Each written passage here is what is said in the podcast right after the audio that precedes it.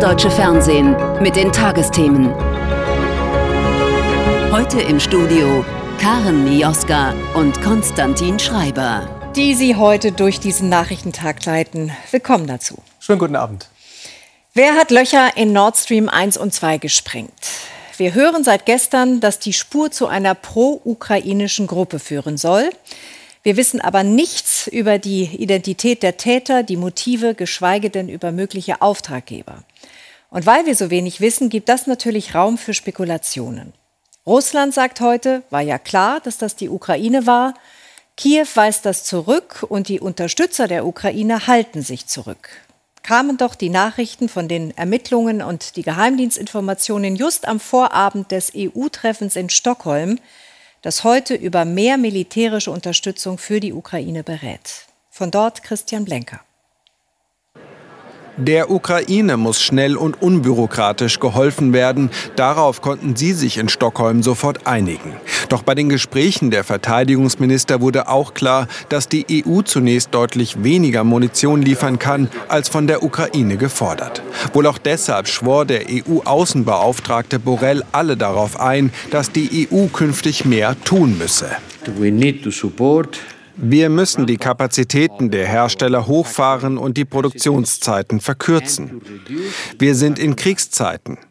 Es tut mir leid, das sagen zu müssen, aber wir brauchen eine Kriegsmentalität. Es geht um solche Geschosse, wie in diesem Werbevideo des deutschen Herstellers Rheinmetall. 155 mm dick Munition, die unter anderem in Panzerhaubitzen eingesetzt wird. Zunächst sollen die Mitgliedstaaten entbehrliche Munition aus ihren Beständen abgeben und über einen EU-Fonds für den Kauf neuer Munition entschädigt werden. In einem zweiten Schritt will die EU selbst direkt bei den Rüstungsunternehmen bestellen, Auftragswert eine Milliarde Euro. Das reicht nicht, denn wir brauchen eine Million Geschosse. Dafür brauchen wir schätzungsweise vier Milliarden Euro. Wir brauchen mehr. Der deutsche Verteidigungsminister Pistorius zeigte Verständnis für die Ungeduld seines ukrainischen Amtskollegen, aber auch die EU brauche Munition für die eigene Verteidigungsbereitschaft und die Rüstungsindustrie Zeit, um sich auf die gestiegene Nachfrage einzurichten. Die Ermittlungen zu den Explosionen an den Nord Stream Pipelines hätten heute unter den Verteidigungsministern jedenfalls keine Rolle gespielt, hieß es in Stockholm. Kurz vor den Treffen wurden geheimdienstliche Hinweise bekannt, die auf eine Spur zu einer pro-ukrainischen Gruppe deuten. Wir müssen ja deutlich unterscheiden, ob es eine ukrainische Gruppe war, also im ukrainischen Auftrag gewesen sein könnte, oder eine pro-ukrainische ohne Wissen der Regierung. Aber ich warne davor, voreilige Schlüsse zu ziehen. Es gibt auch Hinweise, die nicht von mir sind, aber Meinungen von Experten. Ich mache sie mir nicht zu eigen, aber ich will darauf hinweisen, dass auch darüber gesprochen wird, es könnte auch eine sogenannte False Operation gewesen sein. Auch das wäre nicht das erste Mal in der Geschichte solcher Ereignisse. Die in Schweden für die Ermittlungen zuständige Staatsanwaltschaft wollte die Berichte nicht kommentieren, mit dem Hinweis darauf, dass die Untersuchungen noch andauern. Währenddessen wies der ukrainische Verteidigungsminister Spekulationen zurück, dass seine Regierung mit den Explosionen in Verbindung stehen könnte. Für mich ist das eine seltsame Geschichte, mit der wir nichts zu tun haben. Eine Geschichte, die heute bei den Verteidigungsministern keine Rolle gespielt hat. In knapp zwei Wochen sollen ihre Vorschläge zur Munitionsunterstützung auf einem EU-Gipfel formell beschlossen werden. So sortieren wir die Erkenntnisse zu den Sabotageakten noch einmal mit unserem Kollegen Uli Merkam in unserem Hauptstadtstudio. Uli, die Bundesanwaltschaft hat heute nur die Durchsuchung eines verdächtigen Schiffes bestätigt, nicht aber, wer dieses Schiff gefahren haben könnte. Ja, nach unseren Recherchen, äh, die ja auch zum Teil von der Bundesanwaltschaft bestätigt worden sind, ist es relativ klar, dass es eine Gruppe von bis zu sechs Personen war. Taucher, eine Ärztin soll auch dabei gewesen sein, gefälschte Pässe vorgelegt haben und die eben halt dieses Schiff gefahren haben. Anhand der Sprengstoffreste, die dann gefunden worden sind, ist man sich auch relativ sicher, dass dieses Schiff gefahren worden sei. Also der Tatablauf, wie er gestern schon in den Medien zu lesen war, der hat sich weitestgehend bestätigt. Nicht bestätigt hat sich aber, und das ist ein großer Unterschied zu dem, was zum Beispiel in den USA berichtet, äh, berichtet wird, äh, die Verantwortung, die Zugehörigkeit. Also das, was immer wieder in der New York Times auch zu lesen war, dass es eine Gruppe von pro-ukrainischen, russisch-ukrainischen Nationalisten sei, die auch schon für andere Anschläge verantwortlich war. Soweit will sich hier keiner einlassen und das ist nach unseren Informationen auch alles andere als sicher. Mhm, und genau deshalb ist wohl auch die Bundesregierung so zurückhaltend. Wir haben gerade Boris Pistorius gehört. Wie fallen denn andere Reaktionen in Berlin aus? Ja, da gibt es zum einen die äh, Reaktion des Verteidigungsministers mit der äh, Operation unter falscher Flagge. Das ist eine Theorie. Die andere Theorie ist, äh, dass man erstmal, oder keine Theorie, sondern die andere Bitte, dass man erstmal abwartet. Die Außenministerin hat darauf verwiesen, die Staatsanwaltschaft, die Bundesanwaltschaft würde noch ermitteln und auch die schwedischen Behörden ermitteln ja noch. Auch aus anderen Koalitionsparteien, der FDP und der SPD, ist zu hören, dass man sagt, bitte wartet jetzt erst einmal ab, was die Ermittlungen Entwicklung ergeben. Die große, große Sorge hier in Berlin ist natürlich, dass wenn er jetzt in Spekulationen über eine Beteiligung äh, der Ukraine, sogar ukrainischen Regierungsstellen äh, spekuliert wird äh, in Verschwörungstheorien, dass dann die mögliche Unterstützung der Ukraine schwieriger wird. Und wir haben es ja gerade im Bericht gesehen, zurzeit geht es darum, dass über Waffenlieferungen verhandelt wird. Und da wäre das natürlich ein kontraproduktives Gift, wenn sich da jetzt eine Beteiligung verfestigen würde im Meinungsbild. Danke für die Einschätzung, Uli Merker. Bevor der russische Angriff auf die gesamte Ukraine vermeintlich fest zementierte Gewissheiten erschütterte, hatte ein Virus die Welt auf den Kopf gestellt und über dessen Ursprung wird wieder einmal diskutiert. Fing alles auf diesem Markt im chinesischen Wuhan an war der Handel mit Wildtieren dort die Ursache für den weltweiten Ausbruch.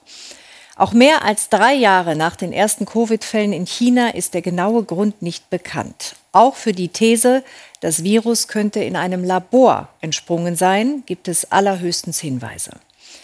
In den USA hat sich heute der Kongress mit Studien über den Auslöser von Covid beschäftigt. Kerstin Klein über wissenschaftliche und politische Uneinigkeiten. Jahrelang haben die Republikaner auf diesen Moment gewartet. Der Untersuchungsausschuss zum Ursprung des Coronavirus beginnt seine Arbeit.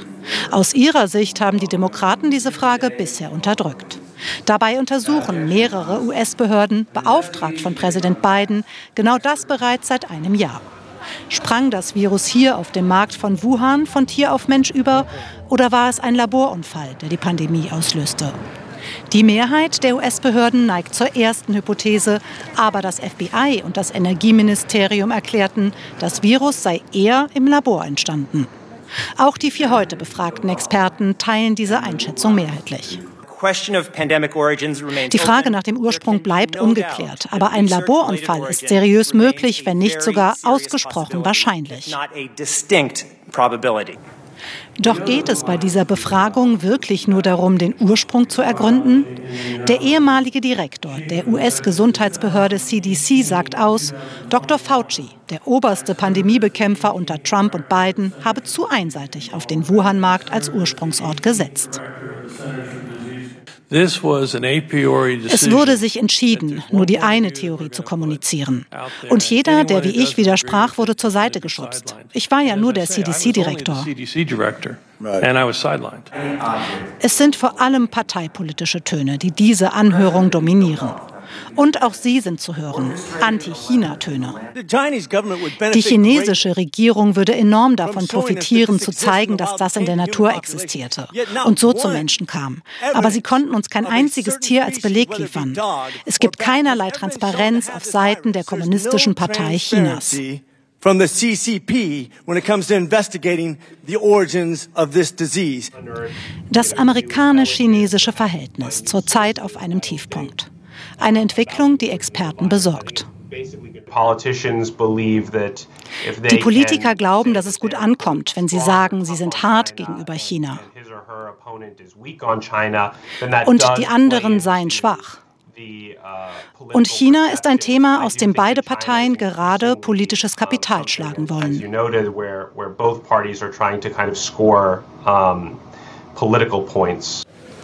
Ein Überbietungswettbewerb, nicht nur in diesem Ausschuss, der in den kommenden Monaten noch an Fahrt aufnehmen dürfte. Ja, das schwierige amerikanisch-chinesische Verhältnis wollen wir vertiefen mit Kerstin Klein in Washington. Kerstin, es ist ja nicht nur der Vorwurf, dass Corona aus dem chinesischen Labor kommen könnte. Da waren zuletzt Spionagevorwürfe, als die USA Ballons am Himmel abgeschossen haben. Und nun hat der chinesische Staatspräsident die USA scharf angegriffen. Wie ungut ist diese Dynamik, die gerade da entsteht? Ja, die ist tatsächlich sehr ungut, zumal wenn man sich diesen Vorfall mit dem Ballon noch mal anschaut. Damals hat Lloyd Austin, der Verteidigungsminister der USA, versucht, seinen chinesischen Counterpart zu erreichen und der ist nicht rangegangen ans Telefon. Und das heißt, da gibt es keinen Gesprächskanal mehr offenbar zwischen, zwischen China und den USA. Und das ist bei diesem ähm, Vorfall jetzt noch gut gegangen, aber man stelle sich vor, es passiert noch etwas gravierenderes und die beiden können sich, Länder können sich nicht miteinander austauschen. Das ist tatsächlich sehr besorgniserregend. Und dann ist auf anderer Seite hier eben im nächsten Jahr auch wieder Wahlkampf. Und dieses Tough on China, hart zu sein gegenüber China, ist tatsächlich etwas, worin sich hier gegenseitig gerade die Politiker beider Parteien zu überbieten versuchen. Ja, und welche Folgen könnte das Ganze haben? Da könnte ja ein großer Wirtschaftskrieg entstehen, der ja dann auch uns Europäer betrifft. Ja, ganz offen will keiner reden über das Thema Sanktionen. Es ist ja im Zusammenhang mit, äh, mit dem Ukraine-Krieg die Rede davon, dass die USA und auch die Europäer China warnen davor, Russland äh, Waffen zu liefern. Und es steht im Raum, dass es in diesem Fall eben auch zu Sanktionen kommt. Nun sagen will das keiner, aber Sanktionen würde alle hart treffen. Die Europäer, ganz besonders Deutschland mit einer großen wirtschaftlichen äh, Verbundenheit mit China, aber auch die USA. Die versuchen hier gerade unabhängig zu, zu werden, unabhängiger zu werden von China. Aber es gehen doch auch noch viele Exporte nach China. Viele Dinge werden importiert. Das heißt, es ist etwas, was man wahrscheinlich vermeiden versucht, aber was auch niemand ausschließen will. Und jetzt am Freitag, da wird nochmal Ursula von der Leyen, die Kommissionspräsidentin der EU, hier in Washington zu Gast sein. Und da wird es hinter verschlossenen Türen ganz sicher auch um dieses Thema gehen dürfen. Danke, Kerstin, nach Washington. Und nun wollen wir Mädchen und Frauen zu Wort kommen lassen, die unsere Aufmerksamkeit dringend brauchen. Nicht nur heute am Internationalen Frauentag, aber auch und gerade heute. Denn die trauen sich schier Unglaubliches, schon seit Monaten. Obwohl iranischen Frauen und Mädchen Folter, Gefängnis, Vergewaltigung drohen, protestieren sie weiter und veröffentlichen Fotos wie dieses. Schülerinnen ohne Kopftuch zeigen den Religionsführern, was sie von ihnen halten. Und dass an Schulen seit Wochen immer wieder Mädchen vergiftet wurden und die Behörden lange nicht einschritten, macht die Menschen nur noch wütender. Markus Rosch mit Stimmen aus dem Iran und dem türkischen Exil. Am Weltfrauentag trifft der iranische Außenminister heute seinen türkischen Amtskollegen in Ankara. Ich möchte den Frauen auf der ganzen Welt zum Weltfrauentag gratulieren. Frauen sind in der Islamischen Republik Iran der stärkste Teil unserer Gesellschaft. Zynisch findet das Samira. Sie lebt mittlerweile in der Türkei, weil sie es im Iran nicht mehr aushielt. Am Abend demonstriert sie in Istanbul für die Frauenrechte hier und im Iran. Die iranischen Frauen sind sehr stark, aber die Regierung geht hart gegen sie vor. Sie versuchen einfach alles, sie zu unterdrücken. Die Stimmung im Iran aufgeladen. Eltern und Lehrer protestieren, rufen, wir verurteilen die Angriffe. Denn seit Monaten gibt es Giftangriffe auf Mädchenschulen landesweit. Tausende müssen mit Brechreiz und Atembeschwerden ins Krankenhaus. Offenbar wollen Fundamentalisten die Schülerinnen von der Bildung fernhalten und sie für die Teilnahme an regierungskritischen Protesten bestrafen. Dagegen gibt es auch heute wieder Demonstrationen, weil der mächtige Sicherheitsapparat das offenbar nicht verhindern kann. Lediglich eine geringe Anzahl von Verdächtigen wurde verhaftet. Am Montag reagiert schließlich der iranische Revolutionsführer Khamenei, macht wieder ausländische Mächte verantwortlich. Er verspricht aber, die Täter streng zu bestrafen. Im Iran ist heute ein hoher Feiertag. Der Weltfrauentag spielt offiziell keine Rolle. Kaum jemand traut sich etwas dazu zu sagen. Als eine Frau habe ich mir immer gewünscht, dass Frauen frei leben können. Heute habe ich ein wenig das Gefühl der Freiheit, weil ich voller Hoffnung bin, dass der Tag bald kommt. Samira, die Exil-Iranerin, kann gerade nicht mehr in ihr Land zurück. Sie befürchtet, bei der Einreise verhaftet zu werden. Es gibt Furcht und Hoffnung, alles gemischt. Ich glaube, die Regierung wird alles tun, um an der Macht zu bleiben. Wir hoffen das zwar nicht, aber niemand weiß es genau. Wirklich niemand.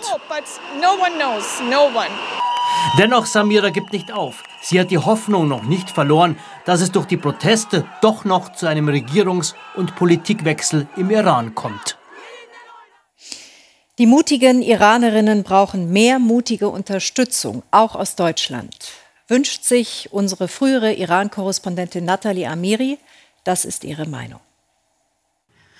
Seit 44 Jahren kämpfen iranische Frauen gegen das Mullah-Regime. Zum ersten Mal gingen sie am 8. März 1979 in Teheran auf die Straße, protestierten gegen das, was sie kurz nach der Revolution festgestellt hatten, das islamische Regime hatte ihnen ihre Rechte genommen. 44 Jahre später rufen ihre Enkeltöchter San Zindagi Azadi, Frau, Leben, Freiheit. So ungefähr klingen die Leitlinien der feministischen Außenpolitik, die erst vor kurzem von der Bundesregierung vorgestellt wurden. In meinem Verständnis bedeutet feministische Außenpolitik, mutige Frauen in ihrem Kampf für ihre Rechte und ihre Freiheit zu unterstützen, nicht mit Social-Media-Clips, sondern mit einer konsequenten Politik. Doch diese konsequente Politik fehlt. Oder warum hat sich die deutsche Außenministerin nicht mit Masih Alinejad, der lautesten Stimme der iranischen Opposition, getroffen, obwohl sie mehrfach darum gebeten hat? Oder warum wird nur das minimalste Maß an Sanktionen gegen die Islamische Republik gewählt? Oder warum weist man nicht den Botschafter der Islamischen Republik aus als Antwort auf das Todesurteil des Deutsch-Iraners Jamshid Sharmaht? Will man die Islamische Republik nicht verärgern? Den Fehler hat man schon einmal mit Putin gemacht. Die Mädchen und Frauen im Iran zahlen für ihre Freiheit gerade einen hohen Preis, der sie ihr Leben kosten kann. Die Politiker hier müssen einfach nur konsequenter und mutiger sein. Wenn sie wirklich die Versprechen der feministischen Außenpolitik umsetzen, könnten sie den iranischen Frauen den Rücken stärken. Es braucht nur den Willen, den politischen Willen für eine neue Strategie im Umgang mit dem Mullah-Regime nach 44 Jahren. Die Meinung von Nathalie Amiri. Auch in diese Region müssen wir wieder schauen, denn in Israel und den besetzten palästinensischen Gebieten vergeht derzeit kaum ein Tag, an dem wir nicht von Anschlägen, Toten und Vergeltungen hören. Der Außenbeauftragte der Union, Josep Borrell, appellierte heute an die israelische und palästinensische Führung, die Situation endlich zu deeskalieren. Doch auf Seiten der Palästinenser gibt es ein Machtvakuum. Auf die Autonomiebehörde hört kaum jemand mehr. Schon gar nicht die militanten Kämpfer der Hamas. Und es gibt immer mehr Gruppen, die sich bewaffnen. Sophie von der Tann berichtet. Jenin am Wochenende. Brigade von Jenin, das steht auf ihren Kopfbändern. Junge palästinensische Männer, die zu den Waffen greifen. Gleich wollen sie durch das Flüchtlingslager von Jenin marschieren, im Gedenken an Märtyrer, wie sie sie nennen. Palästinenser, die im Kampf gegen israelische Soldaten getötet wurden. Überall Bilder ihrer Gesichter. Auch auf dem Magazin der Waffe dieses jungen Kämpfers, der uns seinen Namen nicht nennen will. Ich hoffe, dass wir unser Land und die Heiligstätten in Jerusalem von der israelischen Besatzung befreien können.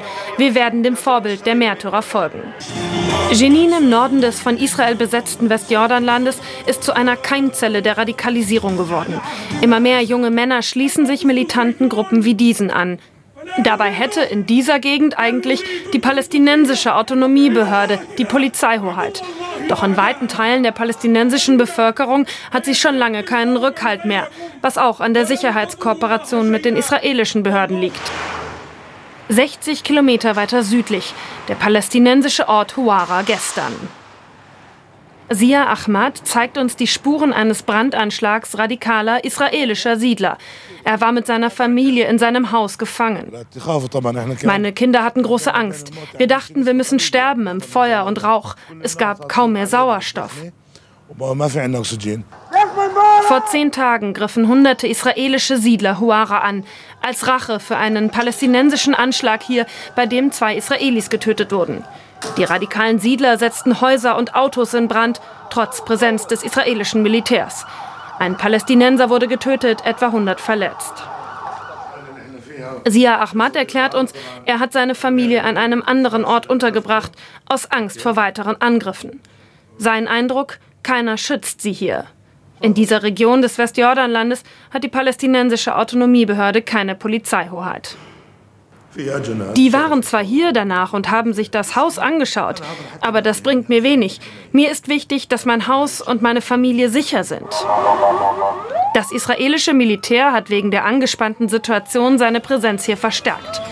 Durch die israelischen Soldaten hier fühlen sich die Siedler aber auch bestärkt. Mit uns sprechen wollen sie nicht. Ermutigt werden sie auch durch Äußerungen wie der von Bezalel Smotrich, dem neuen Finanzminister und Chef der rechtsextremen Partei Religiöser Zionismus.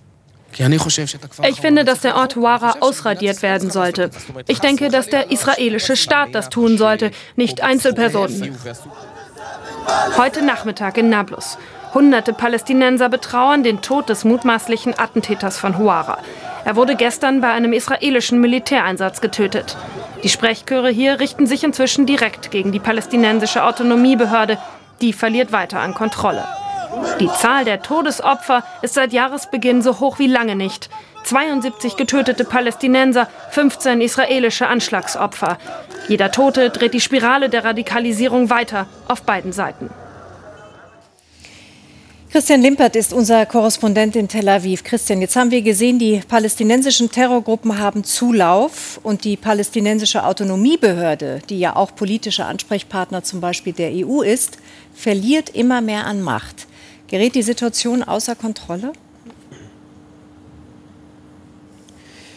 Also wie wir im Film gesehen haben, ist sie bereits zum Teil außer Kontrolle.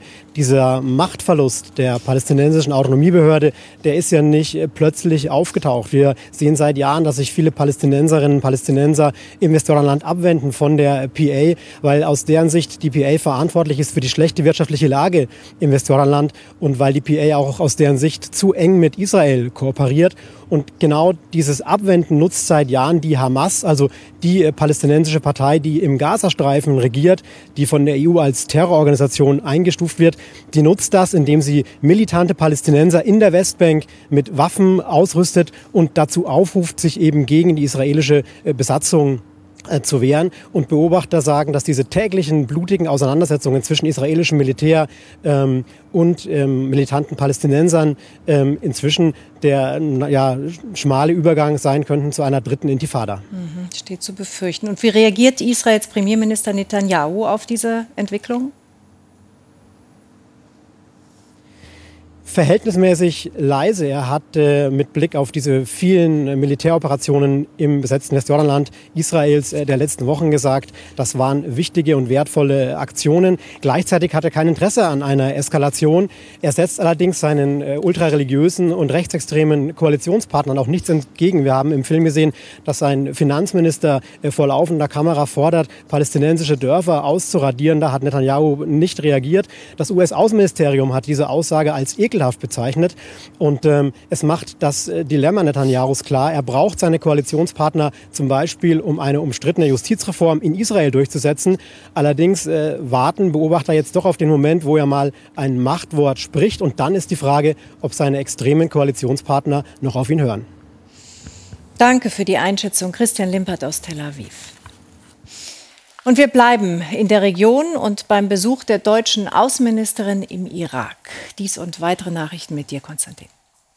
Am zweiten Tag ist Baerbock in das kurdische Autonomiegebiet im Norden des Irak gereist. Sie würdigte die Leistungen der Kurden bei der Vertreibung der IS-Terrormiliz und sagte dem Irak weitere Unterstützung zu. Zudem besuchte Baerbock ein Flüchtlingslager, in dem 12.000 Geflüchtete leben.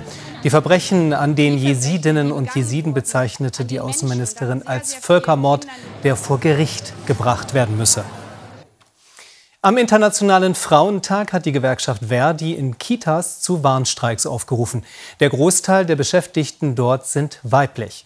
Viele Einrichtungen blieben komplett geschlossen oder waren nur im Notbetrieb geöffnet. Nach Verdi-Angaben legten bundesweit rund 70.000 Kita-Mitarbeitende ihre Arbeit nieder, ausgenommen davon Berlin und Mecklenburg-Vorpommern, wo der Internationale Frauentag ein Feiertag ist. Hintergrund des Streiks ist der laufende Tarifkonflikt im öffentlichen Dienst.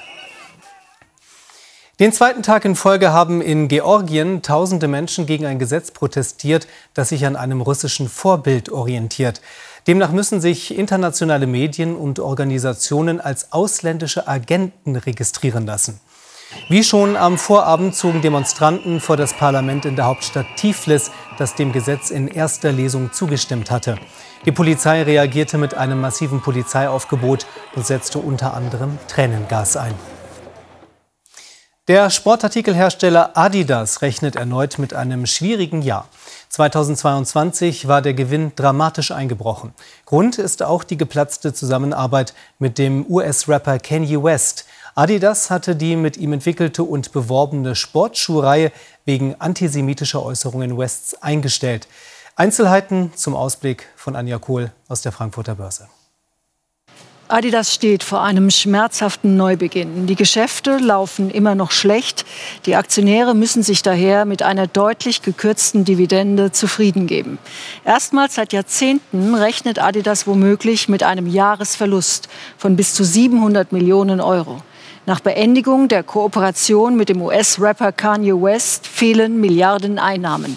Zudem kränkelt das Geschäft in China weiter, wo Adidas seine Produkte meist nur mit hohen Rabatten verkaufen kann.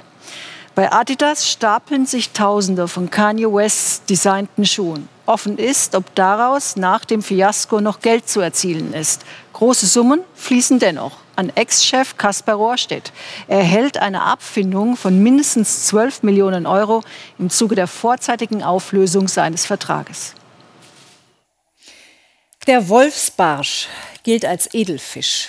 Gourmets schwärmen von seinem zarten weißen Fleisch und loben die Röstaromen, wenn er auf der Haut gebraten serviert wird. Blöd nur, dass der kulinarische Knaller viel zu oft in den Netzen der Fischer landet. Im Mittelmeer gilt der Wolfsbarsch als überfischt, wie übrigens rund ein Drittel aller Fischbestände weltweit. Um diese zu schützen und weiterhin so deliziöse Teller zu reichen, gibt es die Schuppentiere zunehmend jetzt auch vom Land. Florian Decker war mittendrin in Saarbrücken, wo der Fang statt aus freier Wildbahn nun aus dem Bassin kommt. Dieser Fisch ist ein Pionier, doch er weiß es natürlich nicht. Wenn der Wolfsbarsch später am Tag im Luxusrestaurant auf dem Teller landet, wird er als Neuheit angepriesen. Denn er kommt aus einem Container, 600 Kilometer vom Mittelmeer entfernt. Vier, Christian Steinbach, Caroline Ackermann und ihr Team haben den Seawater Cube erfunden. Vier Container nebeneinander, Fassungsvermögen 70.000 Liter Wasser, schnell aufgebaut und betriebsbereit. Die Zielgruppe? Gastronomie, aber auch Bauernhöfe, die sich ein weiteres Standbein aufbauen wollen. In ganz Deutschland könnten so viele kleine Fischzuchten entstehen statt wenige große. Fast alles läuft hier vollautomatisch. Der Kunde hat den Vorteil, dass er relativ wenig Arbeitszeit in den Betrieb der Anlage stecken muss, weil er, wie gesagt, die meisten Funktionen hier vollautomatisiert sind. Und die Betriebssicherheit steigt natürlich, weil alles, äh, worüber man sich, sage ich mal, keine Gedanken mehr machen muss, was automatisiert und sicher läuft, ähm, führt dazu, dass natürlich die Produktion nachher auch stabil läuft. Als die Gründer vor einigen Jahren an der Hochschule über große industrielle Fischzuchtanlagen forschten, merkten sie schnell, in klein wäre es noch nachhaltiger. Denn die langen Transportwege fallen weg. Die vermiesen dem Barsch bisher seine Umweltbilanz gehörig. Doch es gibt auch andere Probleme bei der Nachhaltigkeit. Zum Beispiel das Fischfutter. Das enthält im Moment noch Fischabfälle. Vegetarisch wäre besser, doch das fressen die Fische nicht. Die brauchen den Duft und einfach die Inhaltsstoffe, die aus den tierischen Proteinen kommen. Eine weitere Idee für mehr Nachhaltigkeit, das Abwasser als Düngemittel nutzen, doch das ist noch nicht marktreif. Eine dieser Fischzuchtanlagen von Seawater Cubes ist schon verkauft, zwei weitere sind im Bau. Investoren haben sie von ihrer Idee schon überzeugt. Nur viele Kaufinteressenten entscheiden sich noch dagegen. Zu hoch ist offenbar das Risiko gerade im Vertrieb. Einen mittleren sechsstelligen Betrag kostet die Fischzucht. Das macht den fertigen Fisch teurer als herkömmlichen. Und auch Abnehmer muss man erst einmal finden. So, einmal Fischlieferung. Hallo. Dankeschön. Im Restaurant Casino am Staden macht der Preis von 30 Euro pro Kilo nichts aus. Die Wolfsbarsche aus Saarbrücken verkaufen sich hervorragend. Der beste Fisch, den ich bisher jemals hatte. Der ist ganz frisch. An manchen erkennt man noch an, dem, an der Leichenstarre, wie frischer ist. Also frischer geht es eigentlich nicht. Neulich haben sich Kunden beschwert, erzählt man sich in der Küche. Das sei doch kein Wolfsbarsch. Dabei hatten die Gäste wohl nur noch nie so frischen Meeresfisch gegessen, der nur ein paar Stunden vorher mitten im Saarland gefangen wurde. Nicht im Fischrestaurant, sondern in der Eisdiele ist eine Idee entstanden, die den Leuten dieses Produkt auch frischer präsentieren und näher bringen will. Neue Bücher sollten nicht mehr in einer klassischen Lesung vorgetragen werden, sondern diskutiert, inszeniert, besungen und vor allem gefeiert werden. Die Lit Cologne ist Europas größtes Literaturfestival, das natürlich schlimm gelitten hat unter dem Stummsein müssen während der Pandemie und das jetzt umso lauter wieder uneingeschränkt starten könnte. Diesmal zusammen mit einem britischen Bestsellerautor, der meist von Liebe und Trennungen schreibt aber in seinem neuesten Roman erteilt er uns eine historische Lektion. Birgit Firnig und Rupert Wiederwald haben Ian McEwan in Köln getroffen. Seine Unterschrift ist begehrt. Der britische Schriftsteller Ian McEwan auf einer Lesung seines neuen Buches auf der Lit Cologne, dem großen Literaturfestival von Köln. Nur selten tritt er öffentlich auf. In Deutschland kann man ihn dieses Jahr nur in Köln erleben. Der eher zurückhaltend wirkende Mann liest auch nicht selbst. Das überlässt er dem Schauspieler Ulrich Nöthen. McEwan beobachtet lieber, wie das Publikum reagiert. Wenn man hin und wieder den Kontakt zum lebendigen Publikum hat, bekommt man eine Idee davon, worum es hier eigentlich geht. Da sitzt man alleine in seiner Kammer mit all diesen Hirngespinsten, diesen Charakteren, die es ja gar nicht gibt oder nur in deinem Kopf und Herzen. Und dann triffst du auf Menschen, die über diese Charaktere sprechen, als wären es echte Menschen aus dem echten Leben. Köln ist da ein besonders guter Ort dafür. 75 Jahre wird Ian McEwan im Sommer. Seit fast 50 Jahren ist er einer der wichtigsten englischsprachigen Schriftsteller mit Millionenpublikum. Sein aktuelles Werk Lektionen. Er nennt es selbst sein persönlichstes Buch. Im Zentrum das Leben des 75-jährigen Roland, dessen Biografie überschattet wird von historischen Ereignissen wie Tschernobyl oder dem Mauerfall. Central to the Zentral für dieses Buch ist die Idee, wie politische Ereignisse in das private Leben einwirken, es beeinflussen. Das ist die Verbindung auch mit meinem Leben. Ich habe mein eigenes Leben genommen und es mit dem fiktiven Leben Rolands verbunden. McEwan hat sich für das Interview einen Besuch im Museum gewünscht. Die deutschen Expressionisten haben es ihm angetan. Überhaupt Deutschland. Das Buch Lektionen nennt McEwan sein deutsches Buch. Die Schlüsselszene spielt rund um den Mauerfall in Berlin. Damals ein Versprechen. Die Hoffnung, eine neue friedliche Ära, auch für Ian McEwan. Nach Brexit, Corona-Pandemie und dem Ukraine-Krieg ist davon wenig übrig. We now see tank battles in Europe. Wir sehen Panzerschlachten in Europa, in der Ukraine. Das war 1989 für uns unvorstellbar. Stellungskriege wie im Ersten Weltkrieg. Ein mächtiges Land geführt von einem einzigen Mann. Es ist, als ob wir uns alte Schwarz-Weiß-Fotos anschauen und feststellen, das ist ja heute. Ein fast schon pessimistisch anmutender Ausblick. Die Lektion, die Ian McEwan daraus zieht, nichts als wirklich sicher anzusehen. Dann jetzt zum Epilog, ein Wetter von Sven. Wie wird's? Ein, ein Epilog. Ich starte und sage, dass es große Unterschiede gibt. Im Norden Deutschlands hat man das Gefühl, da ist Winter und das ist auch so, weil es da auch verbreitet noch schneit. Weiter nach Süden hat man das Gefühl, nicht Gefühl, sondern Gefühl, es sei Frühling, aber mit Regen und das ist für die Natur ja wieder gut. So, wir gucken uns das Ganze mal an. Das ist das Radarbild um 22.30 Uhr, also recht aktuell. Gerade mal den Blick nach Nordrhein-Westfalen gerichtet. Sobald das hier so rosa anmutet, dann ist das der Schnee. Wenn es blau ist, ist es der Regen. Man sieht hier im Norden den Schnee und eine sehr scharfe Grenze hier der Ruhr entlang, etwa südlich davon und dann auch in den gesamten anderen Landesteilen ist es momentan Regen und es wird auch noch einiges an Regen fallen. Wir gucken aber zunächst mal auf die Temperaturen, weil diese Luftmassengrenze, die bewegt sich jetzt so ein bisschen dynamisch hin und her in den nächsten Tagen. Ergebnis für Berlin, es wird zum Freitag mal vorübergehend wärmer, dann kommt noch mal Kälte zurück und dann starten wir hier durch in Richtung Montag. Da wird es dann mal richtig mild werden, so wie derzeit auch im Süden. Und das Ganze ist verbunden mit Regen. Die Regenausbeute vor allen Dingen vom Sauerland runter hier bis nach Niederbayern recht gut. Bis Freitagabend 30 bis 60 Liter, Richtung Schwarzwald und Allgäu sogar noch etwas mehr. Vom Wetterablauf sieht man auf dem Film sehr schön, dass wir hier im Norden noch die Schneefälle haben, die sich auch noch mal ein bisschen nach Osten begeben. Ansonsten weitere Niederschläge in Regenform, auch mal ganz ordentlich. Dann ist es vielleicht sogar möglich, dass morgen im Süden mal ein kurzes Gewitter stattfindet. Im Nachmittagsverlauf kommt dort im Süden die Sonne raus, während dann von Westen der nächste Regen kommt und dann verschwindet auch allmählich der Schnee. Temperaturen, die Unterschiede kann man sehr gut sehen. Im Norden 0 bis minus 4, im Süden 7 bis 10 Grad plus und morgen Nachmittag bleibt das so ähnlich. Ganz im Südwesten haben wir wieder 16 Grad und ganz im Nordosten haben wir 2. Und da gibt es diese scharfe Grenze. Am Freitag Durchzug eines Sturmtiefs. Lange ist es mild, nur im Norden bleibt es kalt kalt und dann wird die Kaltluft wieder angezapft, zieht ins Land rein. Der Samstag deutlich ruhiger, aber eben auch deutlich kälter. Deutliches Danke dafür, Sven Plöger mit den Aussichten. Und damit machen wir für heute Schluss und verweisen natürlich gerne noch auf das, was nach uns kommt. Ja, da kommt jetzt nämlich eine Reportage über die deutsche Abhängigkeit von China. Uns gibt's morgen wieder. Bis dann. Schönen Abend. Tschüss.